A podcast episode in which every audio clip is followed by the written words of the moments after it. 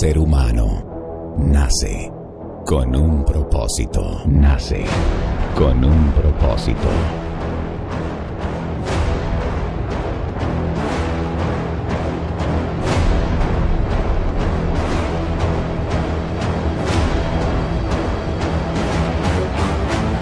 Su deber es descubrirlo, desarrollarlo y practicarlo. Deja ya las excusas. Vive sin límites. Supera tus miedos. Extiende tus alas y atrévete a descubrir tu propósito por el cual fuiste enviado a la tierra.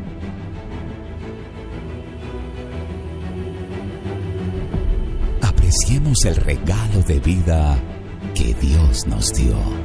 Apreciemos el regalo de vida que Dios nos dio.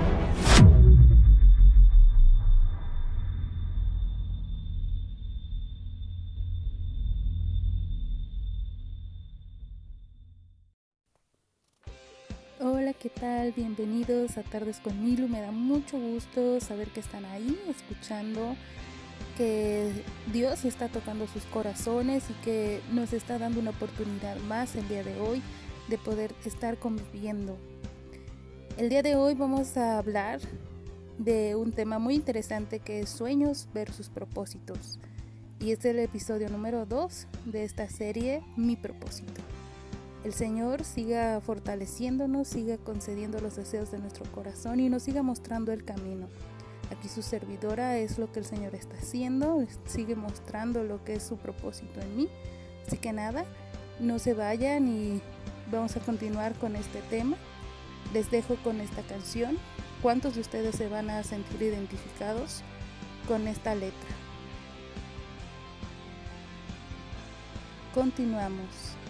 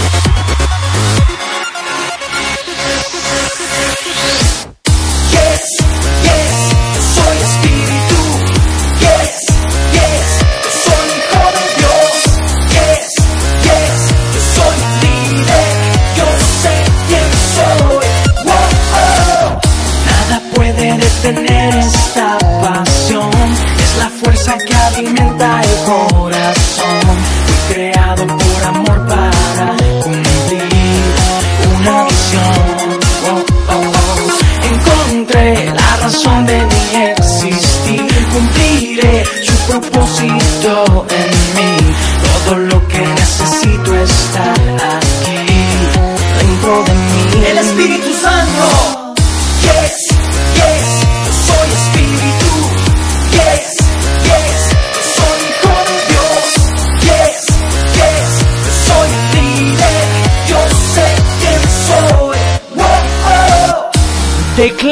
esto.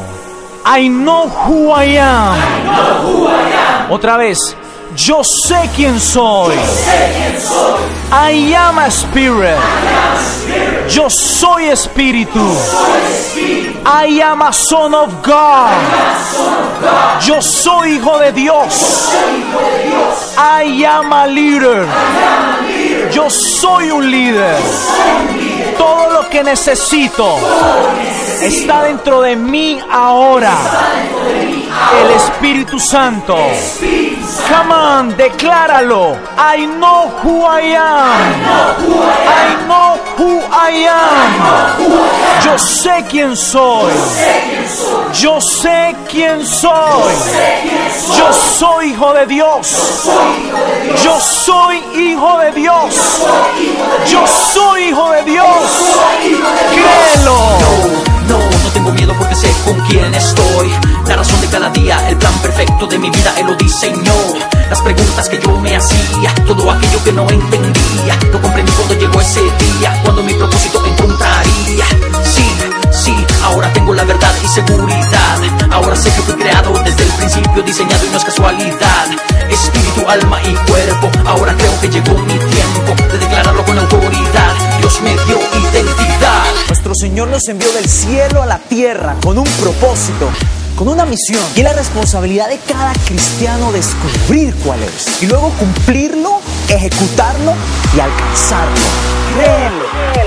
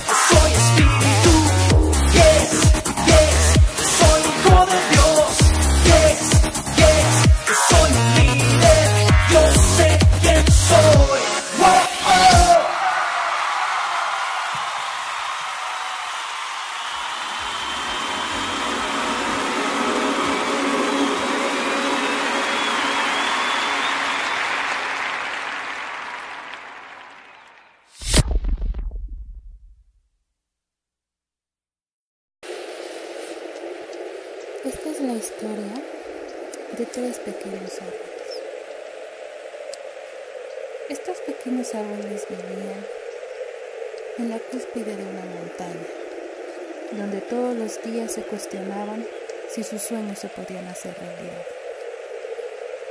El primer árbol decía, yo quisiera ser un árbol que pudiera tener sobre él muchas joyas y tesoros para tener mucha fortuna.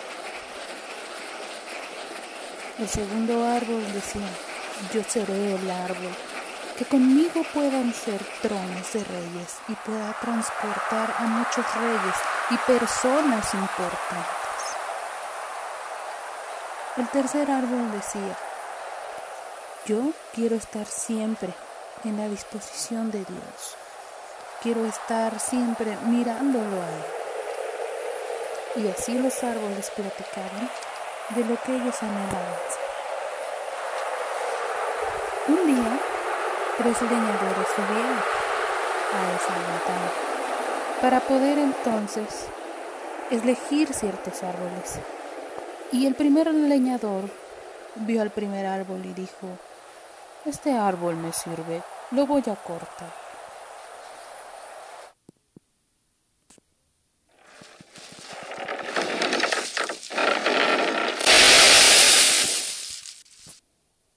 Y el primer árbol, ahí tirado en el suelo, dijo, Esto no es lo que esperaba, pero sé que es el proceso para que pueda ser un cofre de muchos tesoros. El segundo leñador dijo al segundo árbol, Este árbol está bien, me sirve, lo cortaré.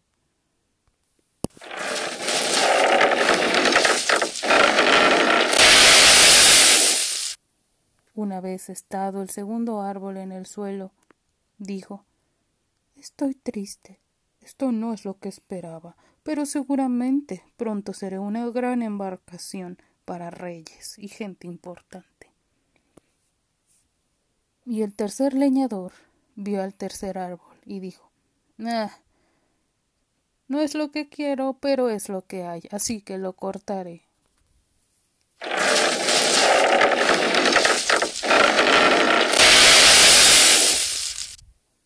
El tercer árbol tirado en el suelo, muy triste, dijo Está bien, yo solo quería permanecer aquí, viendo a Dios en las alturas.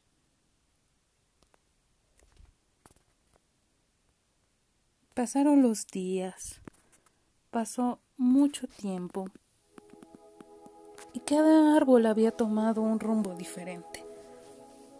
Cada árbol se encontraba abandonado, guardado. El primer árbol, lo que hicieron con él, él pensaba que era sería un cofre del tesoro y sin embargo fue un vil y menospreciado vulgar cajón de alimentos.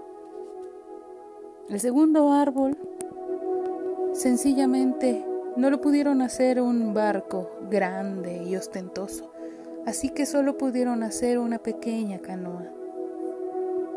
El tercer árbol solo lo hicieron tablas, las cuales las guardaron en, en una granja de un carpintero.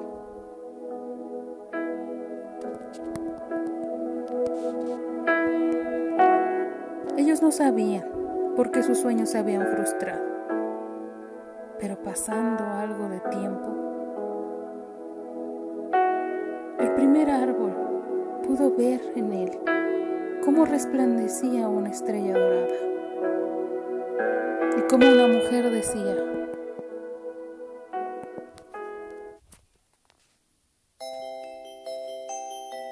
Me hubiera gustado poner a mi hijo en una cuna de bebé pero en esta cajita lo pondré.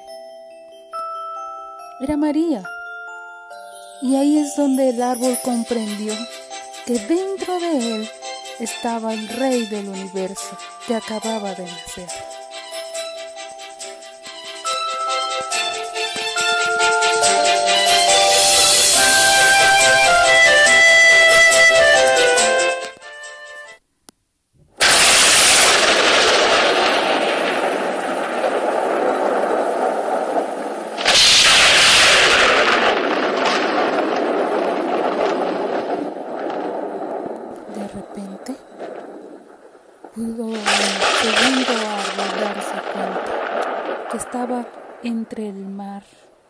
Y dentro de una tormenta. Varios estaban dentro de él y tenían temor de la tormenta. Pero un hombre que dormía ahí dijo,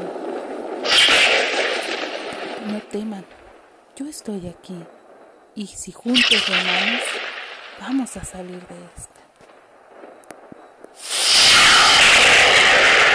Ahí se dio cuenta que tenía sobre él al Rey del cielo y de la tierra.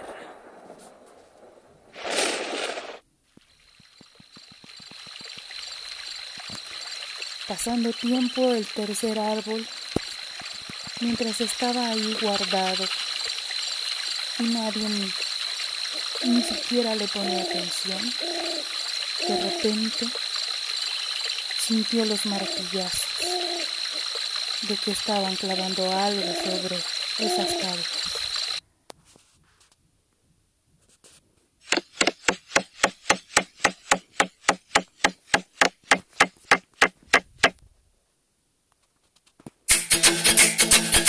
Ahí se dio cuenta que era Jesús, que sobre él estaba cargando al Salvador de todos y que su propósito se estaba cumpliendo y era precisamente el de estar con el Rey de Reyes.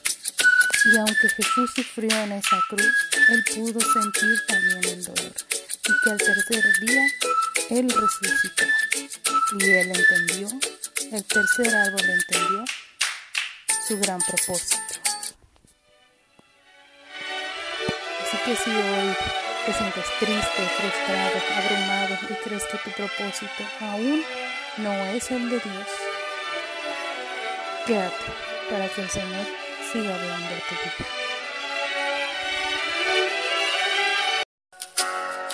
Wow, cuánta sabiduría hay en el corazón de papá para poder transformar nuestros sueños, visiones en propósitos, propósitos eternos. Recuerda que ya lo hemos mencionado, tú no estás aquí en la tierra por casualidad, tú eres victorioso, eres ganador. Cuando el Señor te consolidó ahí, en tu propósito eterno, incluso naturalmente cuando te dio soplo de vida en el vientre de tu madre, tú le ganaste a millones y millones de otras células. Y fue la tuya la que hizo conexión con el Espíritu de Dios, con la vida misma. Y hoy, tú que me estás escuchando, quiero decirte que eres ganador, eres victorioso. Y esos sueños que han quedado rezagados, que han quedado fracturados, que te han frustrado, hoy el Señor te dice, entrégamelos, porque son propósitos eternos. Esa ansiedad que luego tienes por el querer continuar, pero no sabes por dónde, no sabes qué camino seguir. El Señor hoy te dice, yo voy a guiarte, voy a direccionarte. La historia que acabamos de escuchar tal vez puede ser una reflexión, pero es un ejemplo contundente de lo que el Señor está haciendo en nuestras vidas y cómo permite las cosas para que a través del tiempo podamos cumplir su propósito en nosotros. ¿Sabías que el sueño que tú tienes o los sueños que tú albergas en tu corazón, en tu alma, en tu espíritu, son sueños que Dios ha preparado para ti y si Él los puso en ti, es porque tú eres capaz de realizarlos. Pero muchas veces nosotros menguamos, porque no sabemos realmente si esa es la voluntad de nuestro Padre, si no sabemos la certeza y tenemos miedo, tenemos temor. Aquí en la tierra no sabemos las decisiones, si las que estamos tomando son las correctas. Pero hoy el Señor te dice, claro que sí, y sueños. Así que acompáñame a una porción de la Biblia que yo sé que ya has empezado a leer y los que ya la han estado leyendo han entendido un poco más de lo que el Señor está preparando en nuestras vidas. Vamos al Antiguo Testamento, a los libros poéticos, al libro de Salmos. El Salmo 138, versículo 8. Y dice en esta versión, en traducción lenguaje actual. Dice, Dios mío, tú cumplirás en mí todo lo que has pensado hacer. Tu amor por mí no cambia, pues tú mismo me hiciste. No me, no me abandones. Dice en la versión Reina Valera, Jehová cumplirá su propósito en mí. Tu misericordia, oh Jehová, es para siempre. No desampares la obra de tus manos. Amigos, y si esto está escrito es como la ley, es porque va a ser, es real, va a resultado. ¿Cuántos se han sentido solos y, e incomprendidos? Y dice, es que mis papás no me comprenden, mi familia no me comprende, la verdad yo ya no sé qué hacer, ya no, ya no tengo fuerza, ya no tengo vigor. Sin embargo, el Señor te dice, eso yo te lo doy. Ven a mí los cansados, dice el Espíritu, y yo los haré descansar. Porque cuando somos débiles entonces somos fuertes. Ahí es donde el Señor quiere que pongamos nuestros sueños. Y si hoy todo lo que ha pasado en estos días, cada vez ves más oscuro, cada vez se te cierran más las puertas, tal vez perdiste muchas cosas, familia, trabajo, amistades. Bueno, ten por seguro que cuando está más oscuro es porque a amanecer. Y aquí es donde está lo que el Señor tiene para ti pero Él está probando tu carácter, está preparando esa tierra, porque sabe que la tierra es fértil, que tú vas a dar fruto. Mientras más y más estés permaneciendo en ahí vas a dar fruto. El Señor no se equivoca, hermano. El Señor no se equivoca, Él sabe por qué inspiró esos sueños en ti. Dios usó y sigue usando y seguirá usando sueños del hombre para comunicarse. Lo mismo le pasó a Daniel. Él contempló un sueño y puso ese sueño a Dios. Dios ha comunicado mensajes importantes al ser humano y lo ha hecho en diversas formas, en diversas ocasiones y de diversas maneras. En tiempos bíblicos usaba sueños en vez de otros modos de comunicación. Pero no eran los sueños confusos y sin sentido que a veces tenemos todos los días. Estos sueños eran muy reales y coherentes. Contenían un mensaje claro. Por ejemplo, Daniel vio un sueño, una serie de bestias que representaban poderosos gobiernos. El primero fue Babilonia y el último gobierna hasta nuestros días. Como referencia lo puedes ver en Daniel capítulo 7, versículo del 1 al 3 y el 17.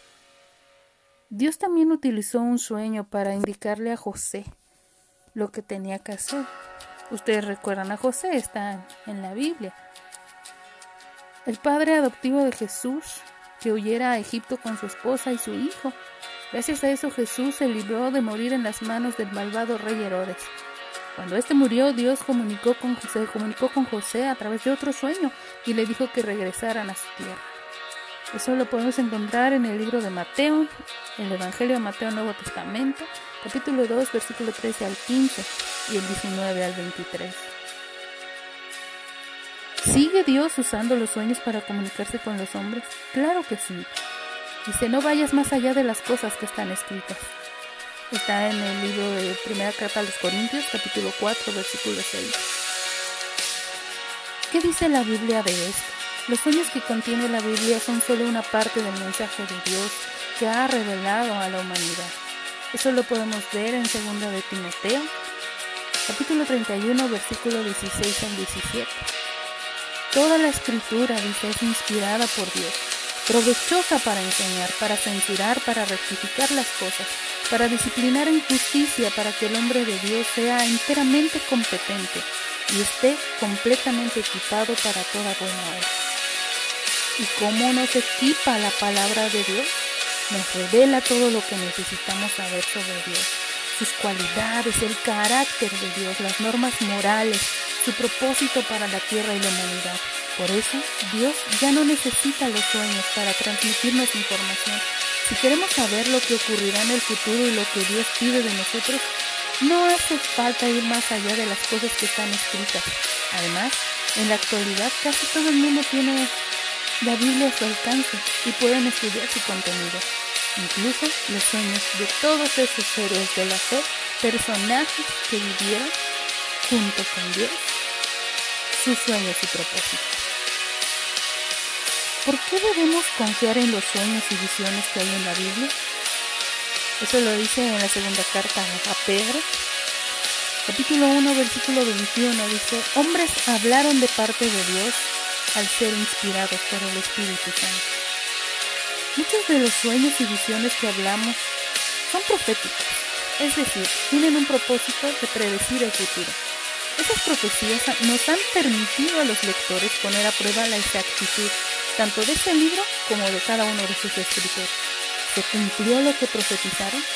Vamos a analizar el ejemplo de una visión de David, perdón, una visión de Daniel, tuvo poco, poco antes antes de la caída del imperio babilónico, el cual se encuentra en Daniel capítulo 8, versículo 1 al 7. Dice, en el tercer año del reinado, el rey Belsasar, yo Daniel tuve una visión después de la que había tenido. Tuve la visión y mientras miraba estaba en el castillo de Susa, que está en la providencia de Elam. Tuve la visión y yo estaba al lado de la corriente de agua de Uluay. Cuando levanté la vista resulta que había un carnero de pie delante de la corriente de agua y tenía dos cuernos. Los dos cuernos eran altos, pero uno era más alto que el otro, y el más alto había crecido más tarde.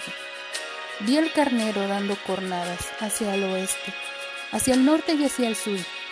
Hacia el sur Ningún animal salvaje podía hacerle frente y nadie podía librar a otros de su poder. Hizo lo que quiso y se engrandeció. Seguí mirando y entonces vi a, un macho de las cabras que venía desde el oeste, cruzando la superficie de toda la tierra sin tocar el suelo. Y este macho tenía un cuerno prominente entre los ojos. Iba hacia el carnero de dos cuernos, que yo había visto de pie delante de la corriente del agua. Corría hacia él con toda su furia. Lo vi lanzarse contra el carnero lleno de furia. Golpeó al carnero y le rompió los dos cuernos, de modo que el carnero quedó incapaz de hacerle frente. Tiró al carnero al suelo y lo pisoteó, y nadie pudo librarlo de su poder. ¿Qué nos está dando a entender? Esta es la historia de dos gobiernos. Está hablando de la caída de Babilonia de la potencia que viene después de ese gobierno. 200 años más tarde, Medo-Persia cayó ante Grecia y su comandante Alejandro Magno, la increíble exactitud con la que se cumplió esa visión, demuestra lo confiable que es la profecía de la Biblia. Tan solo en este aspecto, la Biblia, por muy encima de otros libros sagrados, la hace merecedora de toda nuestra confianza. Y qué mejor que esa palabra de Dios, que nos está guiando y nos está diciendo, hoy quiero que entiendas que los sueños que tú tienes son inspirados por mí. Tal vez hoy tú no sueñas como lo hacían mis siervos en aquel entonces. Tal vez tú no sientas como ellos y no tengas visiones como ellos. Pero algo sí debes saber. Estoy cumpliendo tus sueños aún mayormente en mi propósito. Tienes que entender, dice el Señor, que tus sueños son un campo pequeño. Pero mis propósitos son mundos eternos, son grandes terrenos, dice el Señor. No se limitan a cuatro paredes, no se limitan a solo un salario, no se limita a solo una pequeña familia, se limita a un cuerpo completo. Y ese es el cuerpo de Cristo. Y es donde Dios te está poniendo. No necesitas una religión, no necesitas formar parte de un club social, necesitas formar parte del corazón de Dios, poder entender eso, rendirte solamente delante de Él y decir, hoy anhelo estar más tiempo contigo, yo quiero y anhelo la vida en Cristo la vida en ti. Yo quiero que incrementes esa fe en mí. No necesitas vivir solo, no necesitas alejarte de los problemas, no necesitas seguir viviendo en el pasado. Si tú confrontas todo lo que te ha estado persiguiendo, se irá, porque el Señor te ha dado victoria. Y su palabra dice que la victoria es de Él, pero la gloria postrera también será mayor que la primera. No tienes que temer a esos sueños grandes y ridículos que muchas veces tenemos. Ahí tenemos ejemplo del creador de Steve, el creador de Apple. ¿Cuántas veces fracasó y se equivocó? Tenemos al creador de KFC, el famoso pollo frito. Que él cuando se iba a suicidar, a los sesenta y tantos años él estaba solo, estaba sin hijos, sin esposa y él se quería suicidar pero algo dentro de él hizo una implosión que le permitió ver que en base a la necesidad de un sueño frustrado, él empezó a crear. De hecho, él no era cocinero, era ya una persona mayor de edad, muy grande, por cierto, no era joven. Y ahí es cuando empezó el propósito de Dios en su vida. Tú me puedes preguntar, ¿necesito ir a la iglesia para seguir el propósito de Dios? No es que necesites o no necesites, es que lo haces por amor, porque se convierte en un estilo de vida más que en una religión. La religión mató a Cristo. Si tú lees la Biblia puedes darte cuenta que los fariseos y religiosos fueron los que condenaron a Jesús en aquella época. Pero fue el amor y el estilo de vida que tenían los discípulos y todos aquellos que creemos en Él los que nos transforma. En una religión no te prohíben cosas, o tal vez sí, no lo sé pero en un estilo de vida, en la confianza y coinonía que es intimidad con Dios, ese acercamiento con Dios, tú haces las cosas por amor. Dice su palabra que todo me es permitido, mas no todo me conviene. Y es ahí donde nosotros decidimos alejarnos de las cosas que no debemos continuar así. Por amor a Dios, por el compromiso y la relación que tenemos con Él. Tienes que saber que el propósito de Dios en tu vida es magnífico él vio en ti algo más que tú aún no ves en ti. Dice en su palabra en el Nuevo Testamento, en el libro a los Romanos, en el capítulo 8, versículo 28, y sabemos que a los que aman a Dios todas las cosas les ayudan a bien, esto es, a los que conforme a su propósito son llamados. Dios tiene un propósito para tu vida, tiene una meta, un plan. Es importante que te preguntes y que le preguntes qué es lo que Él quiere hacer con tu vida.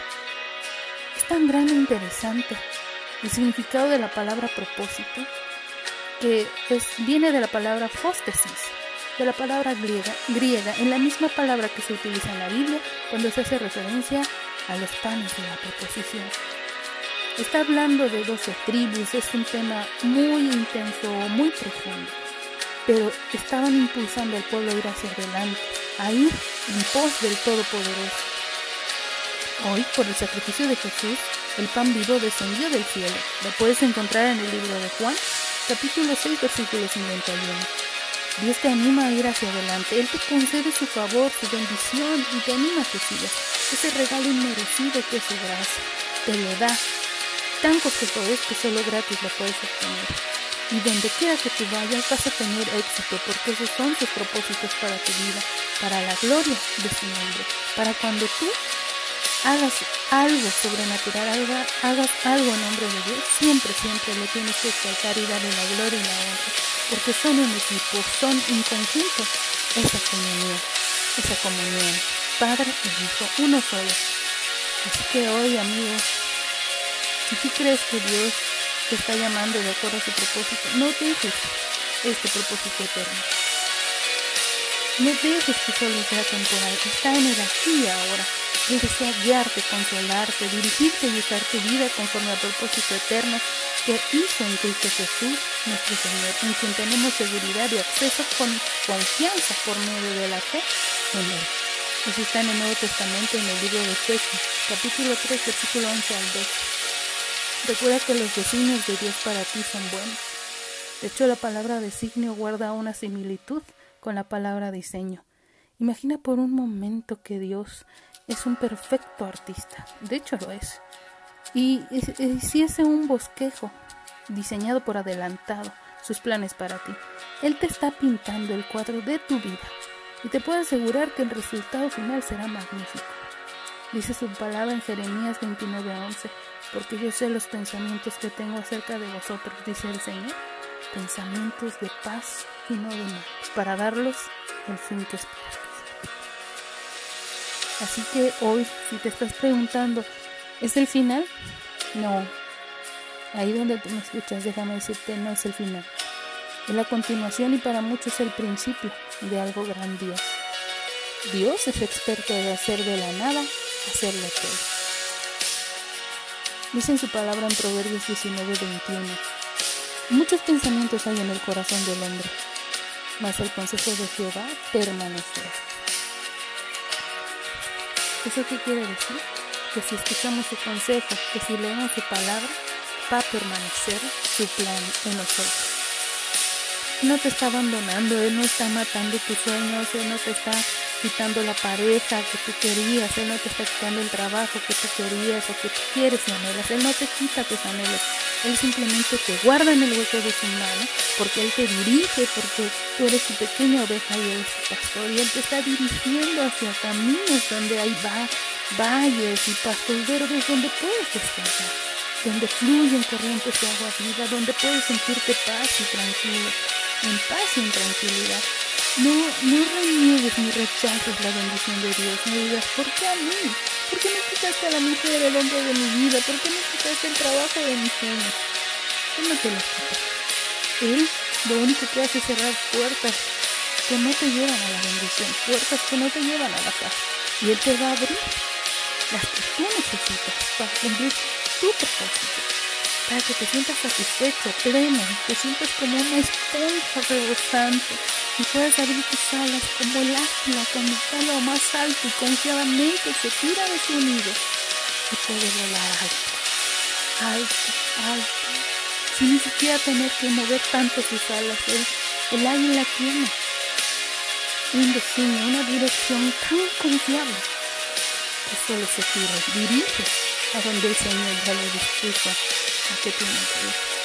Así quiere que el Señor, así quiere el Señor que tú te sientas libre, confiado como el que no dudes, que te tires, al que el ver que Él te va a sostener. ¿Cuál es tu miedo? ¿Cuál es tu miedo realmente? ¿No hacer tu voluntad? ¿No cumplir tus caprichos? Suelta el orgullo, suelta la soberbia y entrégate hoy en las manos de papá. En el tiempo que tú tengas, a solas con Él, en lo secreto, en la intimidad, pregúntale, ¿cómo puedo convertir mis sueños en tu propósito? Porque hoy entendí que tus propósitos son eternos y que mi camino es sabio para mí, pero que en tus manos estoy seguro. Atrévete a preguntarle y si hoy tus planes no te salieron y si se frustraron proyectos, bueno, el Señor tiene algo mayor. Sigue luchando por su presencia y Él va a luchar por lo que te corresponde, la porción que te corresponde. ahí donde estás, ayúdame, vamos ahora. Si puedes, inclínate, cierra tus ojos y si no, concéntrate. El Señor te escucha. Vamos a pedir que su Espíritu Santo esté con nosotros. Amado Padre, Creador de todo el universo, Padre eterno, hoy vengo delante de ti, Señor, dándote gracias por todo lo que me has dado, porque tu voluntad sigue siendo buena, agradable y perfecta. Porque aunque he pecado y aunque he fallado, Señor, tú sigues conmigo. Y ahora yo quiero estar más cerca de ti. Convierte, Señor, toda religiosidad en un estilo de vida. Y rompe en mí, quebranta lo que no te agrada.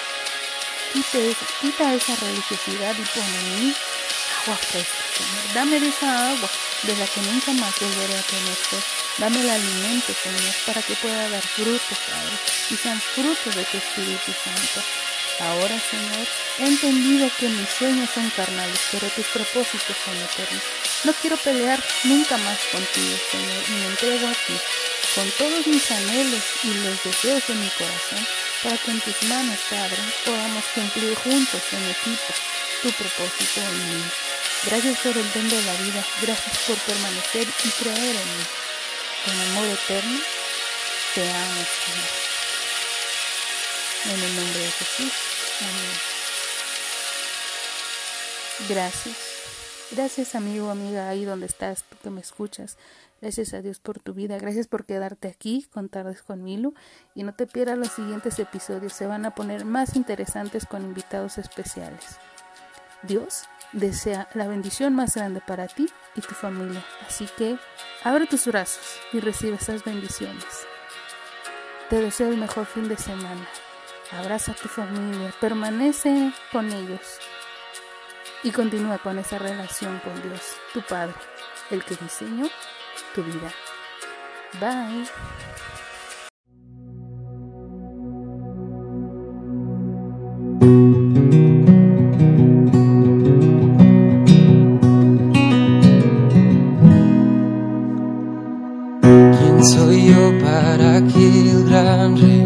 Me hace